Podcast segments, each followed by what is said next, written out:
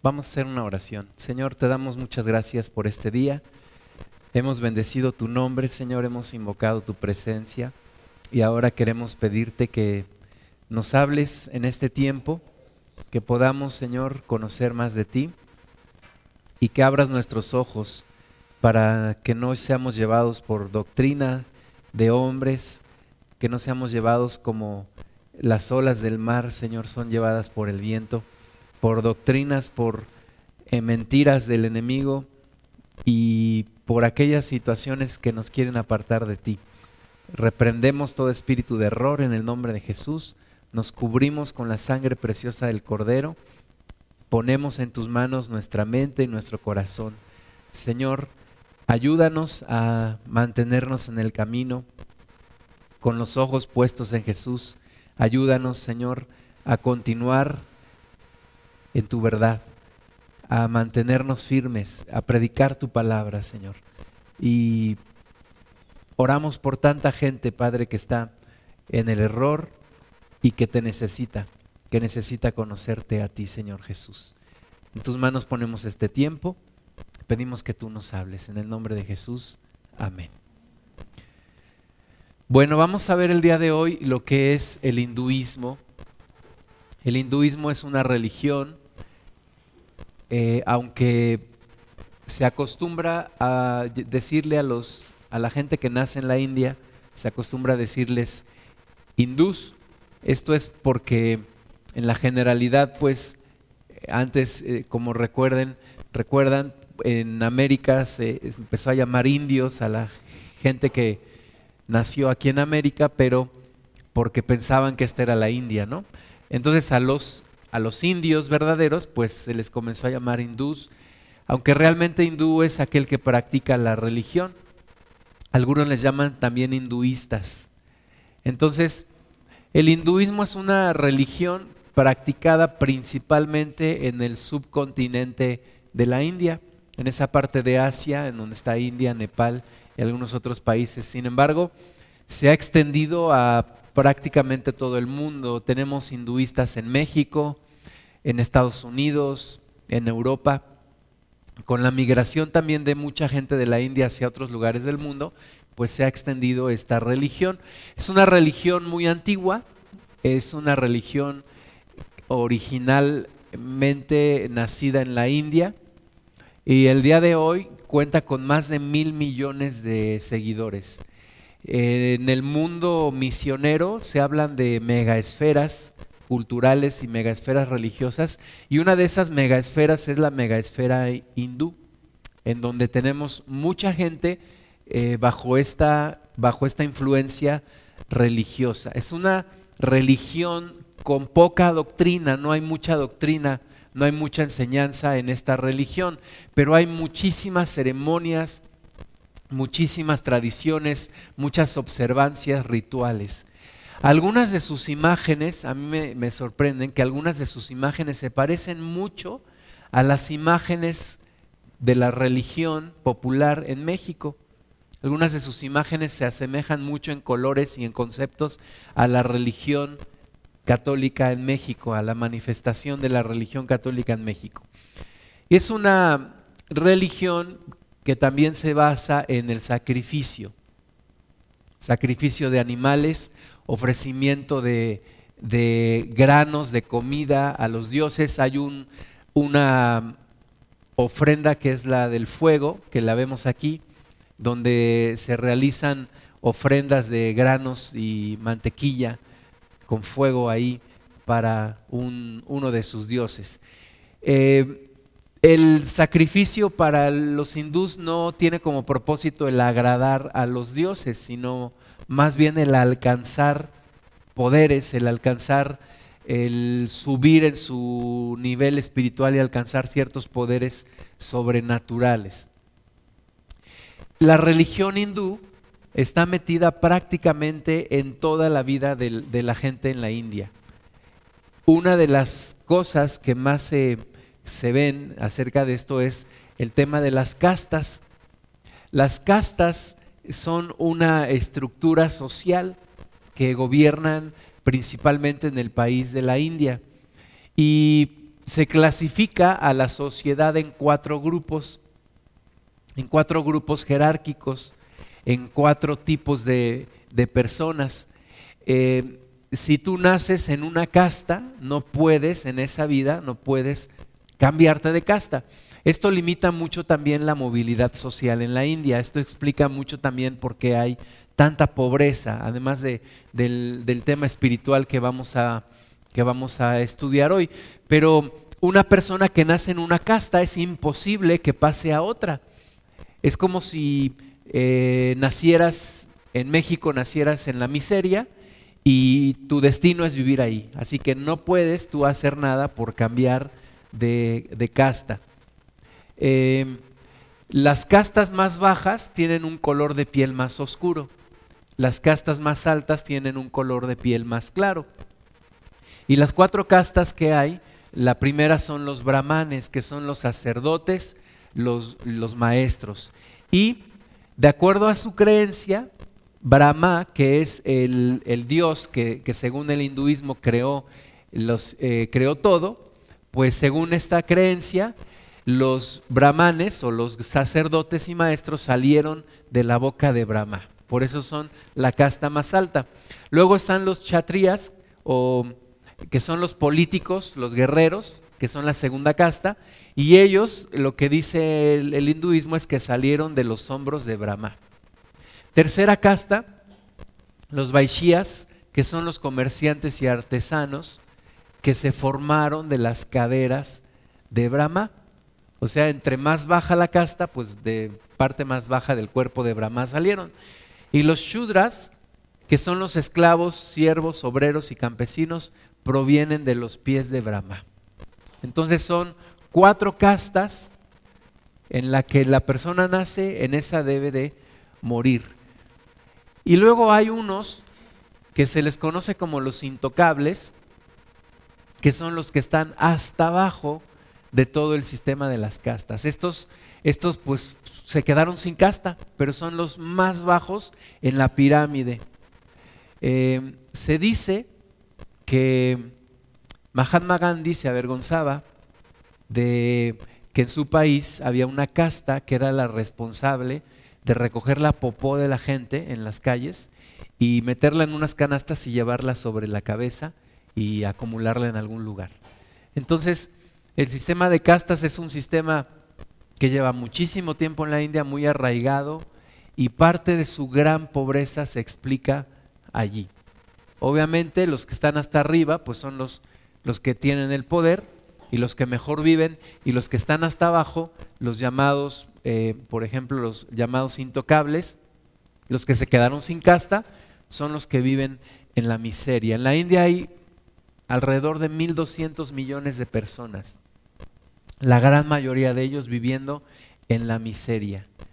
No solo en la pobreza, diría yo, sino en la miseria. ¿De dónde viene el hinduismo?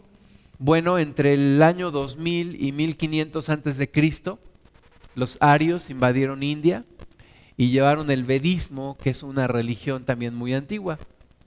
El vedismo se combinó con la religión animista de las tribus. Recuerden que el animismo es, la creencia en que, que se adora la naturaleza. Entonces, las tribus adoraban ciertos elementos de la naturaleza, se combina con el vedismo y de allí nace otra religión que es el brahmanismo.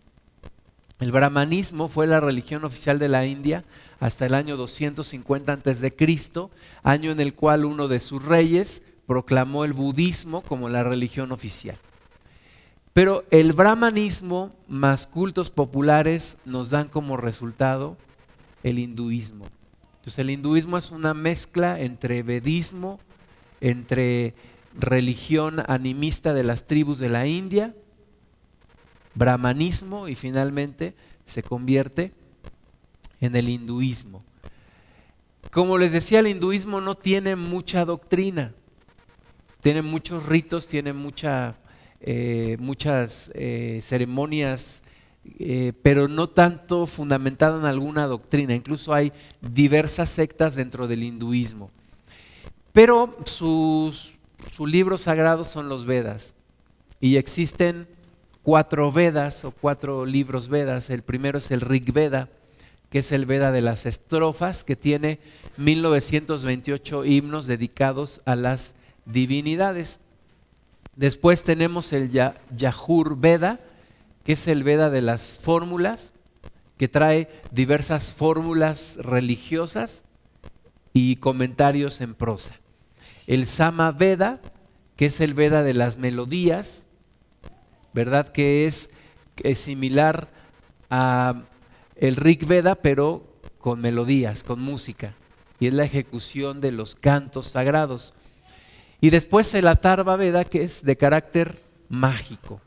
Es, es, está metido aquí el tema de la magia en la religión hinduista. Entonces, cuatro Vedas que, que son como el fundamento o el sustento de la religión hinduista, más un montón de creencias y de ritos. Ellos creen que hay tres caminos, tres caminos que te llevan al bien, que el primero es el camino del conocimiento, donde dicen que el, a través del conocimiento puedes llegar al bien supremo. Los hindús tienen fama de, de ser gente muy estudiosa. Por ejemplo, en Estados Unidos, la gente de India que ha migrado a Estados Unidos son de las etnias más prósperas, son de los grupos minoritarios más prósperos, porque muchos de ellos son médicos, ingenieros, están en las ciencias, en la computación. Eh, entonces son gente que le gusta, le gusta estudiar. Ellos creen que el bien supremo se puede alcanzar a través del conocimiento. Es uno de los caminos. Segundo camino es el de la acción. Y aquí piensan que mediante ritos y observaciones de sacrificios, ellos pueden ascender espiritualmente. Y después tienes el tercer camino, que es el camino del amor, que dicen que el grado más alto en, nivel espiritual se obtiene mediante el amor y la consagración a sus divinidades. Esos son los tres caminos que ellos, que ellos tienen eh, como creencia. Y del hinduismo, como decía hace un momento, se derivan un montón de corrientes, de mezclas, de sectas, de influencias sobre otras religiones, como esta que es el Rama Krishna. El Rama Krishna es, es una corriente del hinduismo en donde este, este señor, Ramakrishna, supuestamente tuvo visiones de los tres dioses hindús, Rama, Siva y Kali, y además de Alá y Jesús. Y este señor dijo que todos ellos eran el mismo Dios y que todas las religiones eh, iban hacia el mismo Dios, pero por diferentes, por diferentes caminos. Entonces de ahí sale esta corriente del, del Rama Krishna. Cuando yo estaba en el mundo, me acuerdo, me gustaba la música rock y había un, el, guitarrista de, de, los Beatles, George Harrison, que compuso una canción que se llama Mi Dulce Señor. Y entonces la gente decía, ay, esa canción se la compuso a Jesucristo. Pues no, esa canción no se la compuso a Jesucristo, se la compuso a Krishna, se la compuso a un montón de dioses. En esa canción, en el coro dice, aleluya, pero también dice Krishna, Krishna, Hare Krishna. ¿Por qué? Pues porque tienen la idea de que todos eran el mismo Dios. Pero la Biblia dice que solo hay un Dios y es Jehová, y que fuera de Él no hay otro Dios.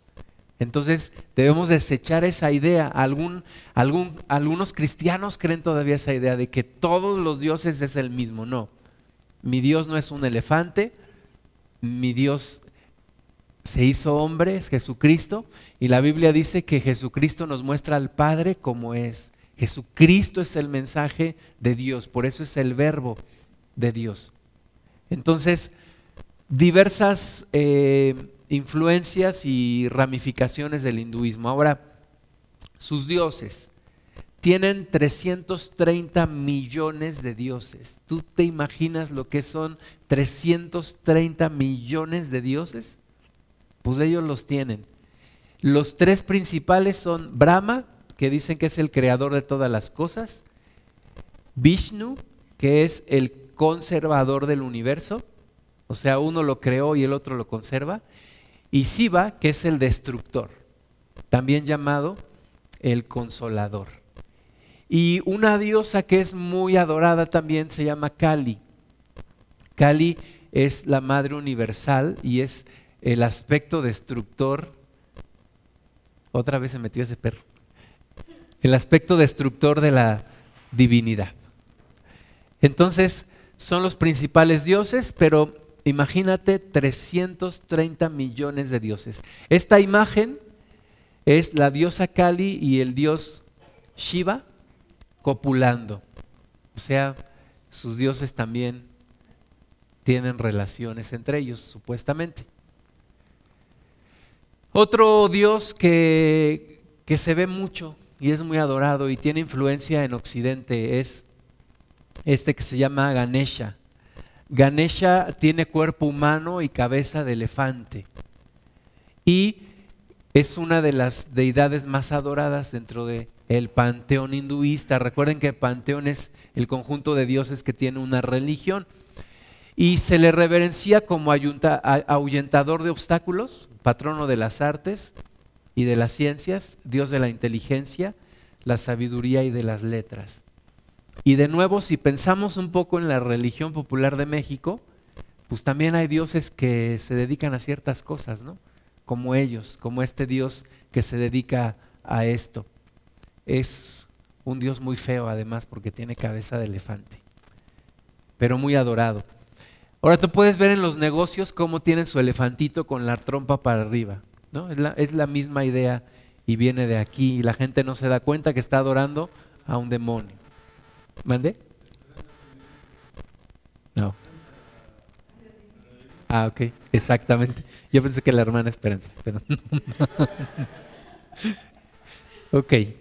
Ahora, el hombre desde el punto de vista hindú. ¿Qué es el hombre?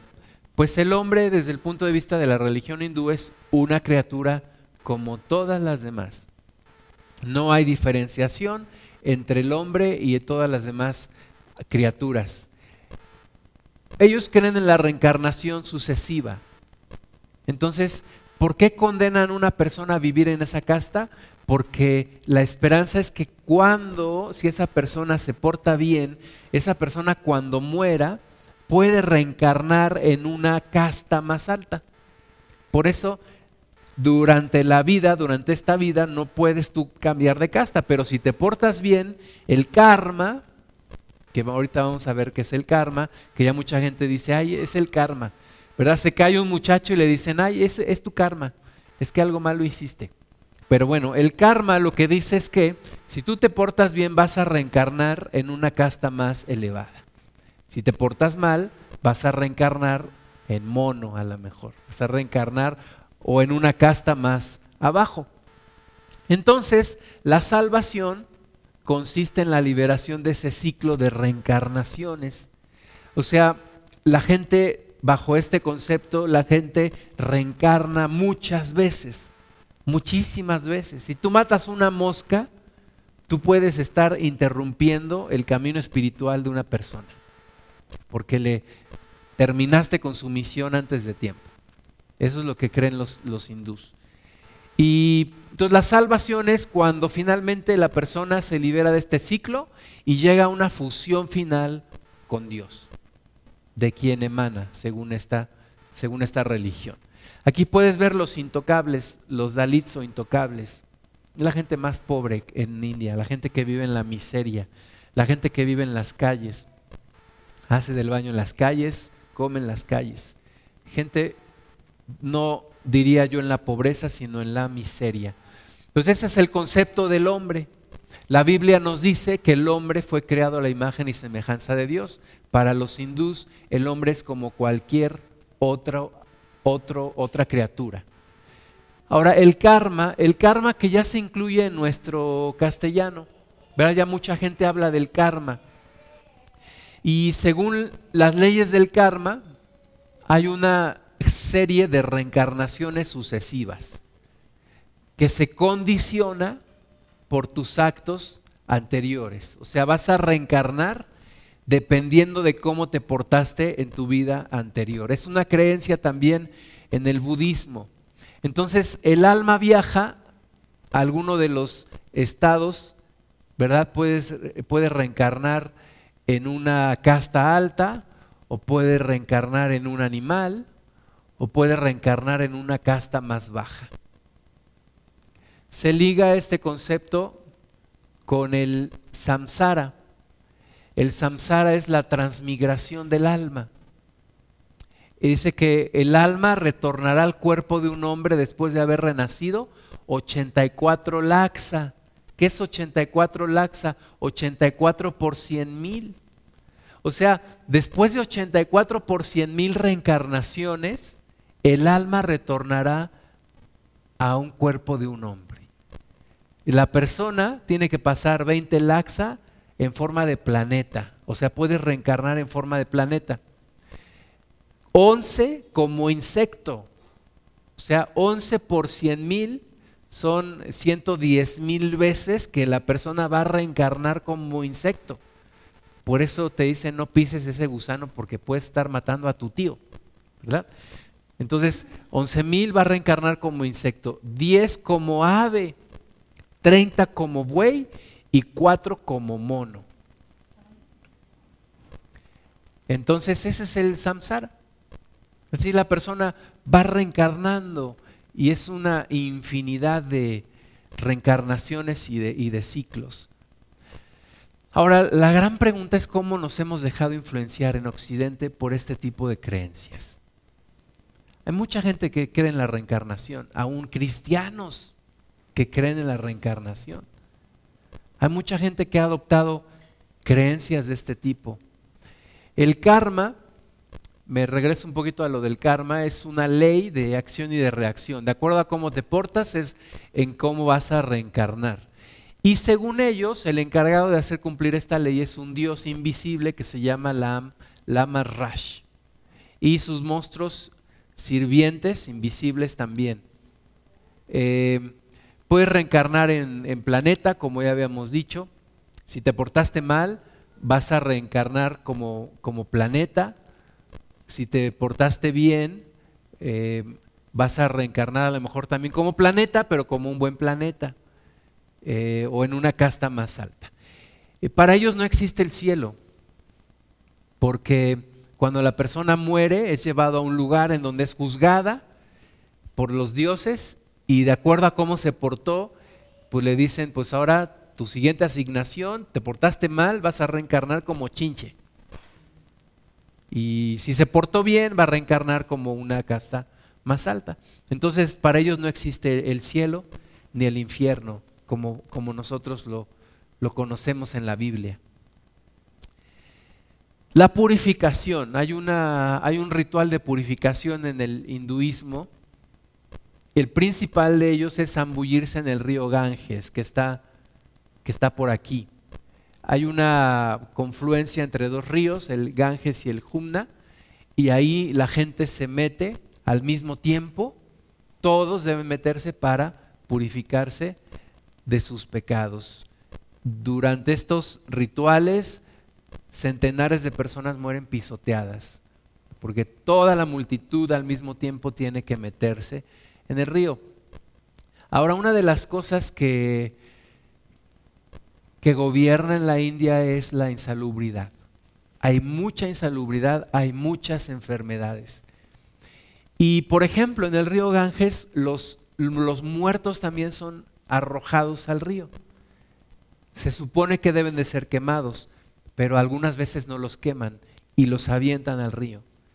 Entonces imagínate el río con la descomposición de los cadáveres y además la gente que va a purificarse allí supuestamente y además todo el drenaje que muchas veces avientan al río, pues es una, una cuestión insalubre fuerte. Tienen graves problemas de salud graves problemas que además eh, la ONU y organizaciones han tratado de resolver, pero como es una cuestión religiosa y cultural, pues ellos no quieren, no quieren ayuda. Ellos consideran que el río Ganges es un dios. se han hecho proyectos para sanear el río Ganges y ellos han dicho no, no necesitamos esto, el río es un dios y si él necesita ayuda, él la puede obtener por sí solo. Entonces hay un problema grave de, de insalubridad. Entre las más grandes influencias que tenemos del hinduismo en Occidente es el yoga. Yoga que ahora se vende mucho como una gimnasia mental. ¿Verdad? Las grandes celebridades de Occidente, los artistas, hacen yoga. Entonces, todo mundo quiere hacer yoga. Y tú abres una, tú quieres abrir una, un tiempo de estudio bíblico en, en tu trabajo, te condenan pero si tú dices, vamos a tener una clase de yoga, todo el mundo te, eh, sí, vamos a tener una clase de yoga. Es una, la palabra yoga significa unión o regla. Y es una práctica consciente y voluntaria que tiene como finalidad dominar la totalidad de los planos de la vida inferior y que te concentres en la vida vegetativa. Es, es un poco chistoso. Para ellos para ellos la paz espiritual se alcanza en la nada. Por eso te, dicen que pienses, que pongas tu mente en blanco. Para ellos la paz espiritual se alcanza en la nada. ¿Verdad? Dios nos dio a nosotros la capacidad de pensar y de conocerle a través también de nuestro pensamiento. Pero ellos dicen, no, la paz absoluta se alcanza cuando te fugas de la realidad, cuando te pones en blanco, cuando te pones en neutral. Y ahí es donde alcanzas una paz espiritual. Eso es la yoga. Que no nos engañen diciendo que solamente son ejercicios de respiración y de relajación. Esa es la yoga. Hay dos tipos de yoga. El hatha yoga, que trae poderes mágicos, y el raja yoga, que es para alcanzar la perfección espiritual. Se supo del, del caso de un de un vocalista de, rock de un grupo que se llama Nirvana, que terminó suicidándose. Él buscaba esa paz, esa nada, esa, esa mente en blanco, ese lugar en donde, en donde se pudiera perder, en donde se pudiera disolver del universo. Eso es lo que ellos creen. Mucha gente muere en medio de, de estos trances de yoga y de meditación trascendental. Conocí un caso aquí en el estado de Hidalgo de una persona que, que murió haciendo meditación. Es esa mentira del enemigo. Ahora, a través de clases de yoga también, ya en niveles más avanzados, te enseñan a encontrarte con un guía. Te encuentras con un guía y la idea es cuando veas ese guía en tu trance de poner tu mente en blanco y de, y de fugarte de esta realidad, cuando encuentres ese guía, déjate llevar. ¿Y pues quién es ese guía? Pues un demonio que te lleva. Entonces, mucho cuidado con esto. algunos cristianos dicen, pero ¿qué tiene de malo el yoga? Pues ¿qué tiene de malo todo el trasfondo de donde viene? No, puede, no puedes cambiar el trasfondo aunque digas, es que ya está occidentalizado. Pues aunque tú lo creas, pero tiene un trasfondo y tiene un, un origen y una raíz. ¿Qué nos dice la Biblia? Primero, Isaías 45, 50. Dice, yo soy Jehová y ninguno más hay. No hay Dios fuera de mí. No hay otro Dios más que Jehová. Jehová no es Alá, Jehová no es ninguno de los dioses hindús. Jehová es Jehová. Y Jehová se ha mostrado, o Yahvé, se ha mostrado a la humanidad a través de su palabra. De la misma forma que veíamos hace, hace, hace ocho días que los de Babilonia, los asirios, se han desviado de la, de la, palabra de Dios porque conociéndole no le dieron la gloria. Lo mismo estos, estos grupos en, en Asia, que vienen desde, los, desde el imperio persa, ¿verdad? Todo, todo lo que ellos creyeron, eh, si estamos conscientes de que toda la humanidad desciende de Noé y de su familia, pues sabemos que Noé y su familia conocía a Dios. Y, y todos los que de ahí se fueron apartando fue decisión de cada quien, fue decisión de cada grupo. Entonces no hay otro Dios más que Jehová. Solo Jehová es Dios. Hebreos 9, 27 y 28. Dice, y de la manera que está establecido para los hombres que mueran una sola vez y después de esto el juicio, así también Cristo fue ofrecido una sola vez para llevar los pecados de muchos y aparecerá por segunda vez sin relación con el pecado para salvar a los que le esperan. Una sola vez muere el hombre, no muchas como dicen los hindús, una sola vez. Tenemos una sola oportunidad, una sola oportunidad para conocer a Cristo, para reconciliarnos con Dios. La reencarnación no existe, no hay reencarnación. Claramente nos lo dice esta cita en Hebreos 9:27.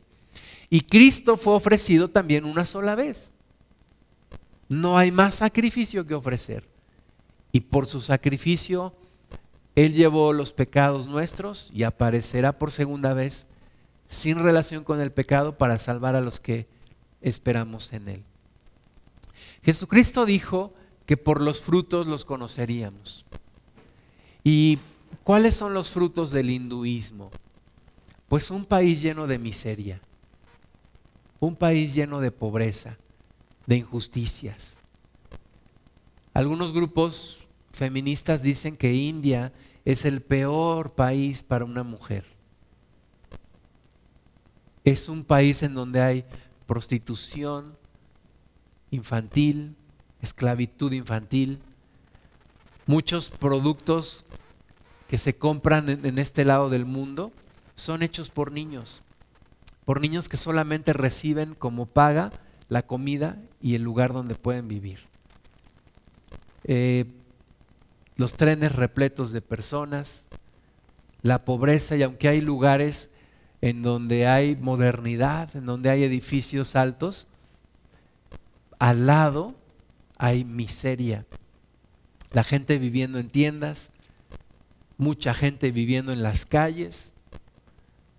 Esta es la realidad para la inmensa mayoría de la gente en la India.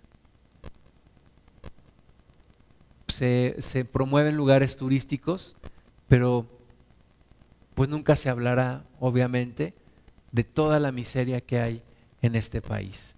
Los trenes repletos de gente. Se, alguna vez una persona me dijo que la gente adentro de los vagones va también acomodada en forma horizontal. Gente, los trenes repletos de personas. Mucha suciedad en las calles hay gente que hace del baño en las calles, hay gente que vive en las calles, hay animales que hacen del baño en las calles. Aquí puedes ver cuántos cables hay, cuántas construcciones eh, viejas, muchísima gente. Imagínate 1.200 millones de personas en un país y el país es grande, pero pero es muchísima, muchísima gente. India, India será el país más poblado del mundo en poco tiempo, rebasará a China, porque India supuestamente lleva una democracia y China no, China desde hace tiempo limitó la reproducción entre las familias y e India no, entonces en poco tiempo rebasarán a, China, no, no estoy actualizado, tal vez ya sea el país más poblado, mucha basura en las calles. Las vacas son sagradas porque son madres, porque dan leche. Y aunque algunos dicen no, no son dioses, pero, pero son sagradas, no les pueden hacer nada. Este, en una ocasión platicaban una anécdota de una persona que iba manejando y por, por no atropellar a, a, un niño en la calle, pegó, pegó contra una vaca y mejor salió huyendo. Le dijeron, pero ¿por qué si no le hiciste nada al niño? Dijo, pero es peor hacerle algo a una vaca que a una persona. Entonces, pobreza, mucha pobreza, mucha miseria. Los niños, como les decía, son vendidos como esclavos, trabajan puede ser la costura, puede ser que hacen eh, pulseras con Shakira, puede ser que hagan muchas cosas. Algunos árabes van a India a comprar niños porque pueden montar un camello y como son pequeños, los pueden llevar en sus viajes de comercio. Mucha gente muere de calor en la India también, principalmente en verano. La gente se muere deshidratada. Aquí vemos un, hombre desnudo ahí en la calle. La comida se parece mucho a nuestra comida, ¿verdad? Tortillas y cosas así. Pero cocinada en lugares insalubres. Adoración a, sus dioses. Aquí vemos este dios con cabeza de elefante. Un hombre que está siendo ahí maltratado.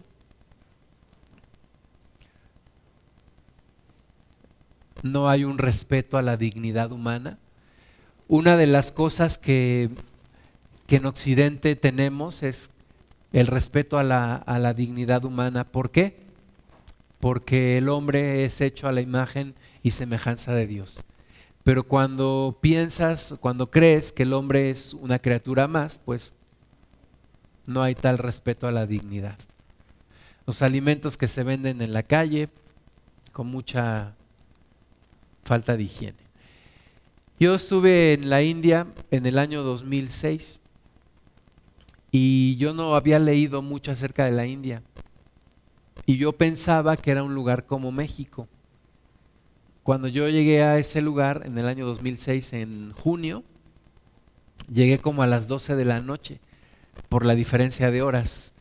Este, y una persona del lugar donde yo trabajaba me estaba esperando. Entonces cuando salimos del aeropuerto, vi un montón de gente eran las 12 de la noche. Y yo dije, pues habrá una fiesta o algo así aquí en, en la India. Y al otro día me, me, hospedaron en este hotel, se llama el Taj Mahal, es uno de los dos hoteles más lujosos en la India. Y cuando yo al otro día salí, pues vi muchísima más gente. Hay mucha gente en las calles. Hay muchas bicicletas, muchas motos, muchos automóviles pitando en todo tiempo. Enfrente, aquí es la ciudad de Mumbai, enfrente de este lugar está el mar, pero el agua era como, como gris y con un olor muy feo porque el, el, el desagüe de la ciudad va al mar.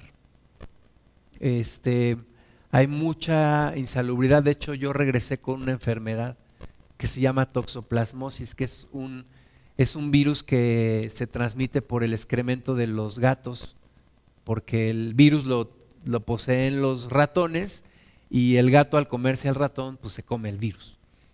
Entonces cuando yo regresé de allá, regresé enfermo, de hecho bajé mucho de peso allá, como 6 kilos en una semana. Yo iba para dos semanas, no aguanté las dos semanas. Este, me dio algo, que, como dicen algunos, es que te choqueaste. Sí, era un shock era un shock porque ves tanta miseria, pero también el ambiente espiritual muy pesado. Hay muchísima idolatría, muchísimo ocultismo. Aunque se dice que hay democracia y que hay libertad, los cristianos en la India no son libres para practicar su fe en Cristo. Hay mucha persecución, eh, se han quemado muchas iglesias, ha muerto mucha gente. Yo conocí eh, a una, una, congregación cristiana. Eh, la persona que me fue a recoger todos los días iba por mí, todos los días me llevaba al, al hotel y, y, todos los días me decía, ¿a dónde quieres ir? Después de ir a trabajar. Y cuando yo llegué era sábado a medianoche, me dijo, ¿a dónde quieres ir mañana? Le dije, quiero ir a una iglesia cristiana. Yo llevaba una opción que había visto en el internet y quiero ir a un museo Entonces él fue por mí, me llevó a una iglesia cristiana, me dijo, esta que traes no, porque nos tomaría como tres horas para llegar. Le dije, ¿a poco está en otra ciudad? Dice, no, nos tomaría tres horas cruzar esta ciudad para llegar ahí donde está. Dice, pero conozco otra, entonces me llevó a un lugar, haz de cuenta, un edificio abandonado. Yo dije, este edificio está abandonado. No, no está abandonado, es que así están todos los edificios. Y adentro estaban los hermanos. No nos podíamos comunicar, por ejemplo, le dije, dame tu correo electrónico, le dije a uno de los hermanos, me dijo, no te puedo dar, no tengo correo electrónico, no nos podemos comunicar tan fácilmente. No podemos practicar la fe en Cristo de manera abierta, son perseguidos, son vistos como traidores y muchos de ellos, como les decía, pues los matan, los, los corren de sus, de sus lugares de origen hay muchísima persecución en la India. Segundo lugar a donde yo le pedí a, este compañero que me llevara es a un museo. Y me llevó a un museo y yo esperaba ver, dije, llévame un museo de historia. Y yo esperaba ver como pues, la historia del país, ¿no? Me llevó a un lugar donde había muchísimos ídolos, elefantes, eh, imágenes de mujeres con muchos brazos, serpientes. Y yo terminé diciéndole, ya tuve suficiente, mejor ya vámonos de aquí. Es un ambiente espiritual muy pesado. Ahora, normalmente esta gente son gente amigable. Mi compañero me dijo, yo te tengo que tratar como un Dios. Le dije, no, tú no me tienes que tratar como un Dios. Dices que es que para nosotros un visitante es como un Dios. Yo te tengo que tratar bien. Te tengo que tratar lo mejor que te puedo tratar. Es gente muy pacífica en términos cuando no, pues cuando no se les habla de, de su religión, es gente pacífica y es gente que necesita el Evangelio. Necesita el Evangelio. No hay otra forma en la que ese país pueda salir de la miseria. No hay otra forma. Está tan arraigada la religión. El último día que yo estuve con este compañero, me dijo, te quiero llevar a, una, a un lugar especial. Y me compró este trajecito y este con un pantaloncito y me dijo, ¿tu esposa como de qué talla será? Y le dije y le compró también una, un traje a mi esposa. Entonces, son personas amigables, mientras no se les toque el tema de su religión, este, tuve la oportunidad de compartirle de Cristo. Me dijo, ¿por qué me hablas de un Dios personal? Dije, es que yo tengo una relación personal con Jesús. Y él se quedó sorprendido y me dijo, pero yo estoy sorprendido que tengas una relación personal con tu Dios. ¿Por qué? Pues porque ellos no tienen ese concepto de un Dios personal. Ellos tienen el concepto de un Dios lejano, etéreo, que no se relaciona con las personas. Y necesitamos compartirles el Evangelio.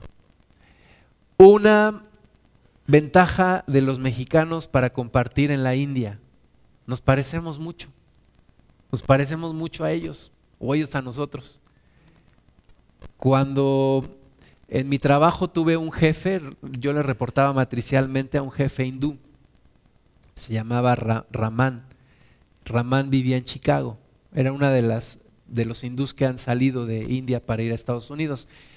Y cuando él venía a México, me visitó como dos veces, la gente se le acercaba y le hablaba en español. Y él decía, no entiendo, les hablaba en inglés, no entiendo, es que yo no soy de aquí. Es que parecen mexicanos los hindús y los mexicanos parecemos hindús. Entonces es una gracia que Dios nos da para ir a predicarles el Evangelio. Inmediatamente que ellos ven a, una persona güera como de Estados Unidos, inmediatamente se ponen, ponen su barrera. Pero cuando ven a una persona como ellos, que se parece, es una mejor forma de empezar a hablarles de Cristo. Y yo sí creo que es el tiempo de México para predicar en lugares como este y hablarles de Jesús. Nuestro amigo René, que fue, a, que fue allá de misión también, igual dice que la gente se le acercaba y le, empezaban a hablar en el dialecto de ellos, porque pensaban que era de allá, ¿no? Entonces él decía también, pues no, no te entiendo, yo no soy de aquí. Necesitamos orar mucho por este país. Yo cada vez que veo imágenes de, de la India, hay algo en mi interior que se me se mueve. Necesitamos orar por ellos. En el año 2006 me ofrecieron trabajo, fui una semana a la India y, no aceptamos la oferta. Cosa que me hubiera, me hubiera gustado poderla aceptar, pero requiere de una, de, una, de una madurez espiritual que yo no tenía en ese momento. Es una lucha continua y constante con todo lo que hay en ese lugar. Muchísima, muchísima idolatría, muchísimo ocultismo. Entonces, sea que vayamos o que no vayamos, pero tenemos que orar. Tenemos que orar por este país. Y tenemos que predicar la palabra y alertar a la gente en Occidente que no se deje influenciar por prácticas hinduistas.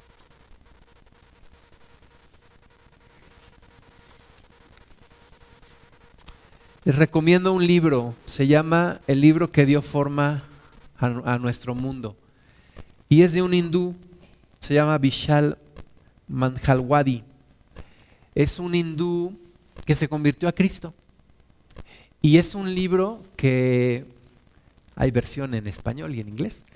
Y es un libro que, que habla de toda la bendición que ha tenido Occidente al adoptar la Biblia como su estilo de vida. Pero también se hace una pregunta y dice que si es que si es bueno que el sol se ponga en occidente. O sea, que se oculte el sol en occidente. Y la respuesta de él es occidente se está olvidando de su alma y su alma es la Biblia.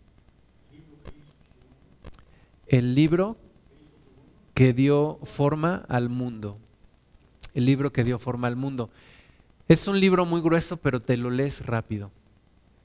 Es muy bueno. Yo quiero volver a leerlo y está muy bueno. Léanlo, se los recomiendo. Y oremos por este, por este mundo hindú. No te quejes del metrobús ni del tusobús. No te quejes de la pobreza en este país. Estamos estamos años luz de lo que se vive en este lugar. Vamos a hacer una oración. Señor amado, te damos la gloria, te bendecimos y ponemos delante de ti, Padre, la vida de, de los hindús. Señor, que te conozcan, que sepan que tú eres Dios que sepan que Jesucristo es el Señor, que sepan de ese amor, no de un Dios castigador y cruel o caprichudo como ellos lo conocen, sino de un Dios de amor y de misericordia.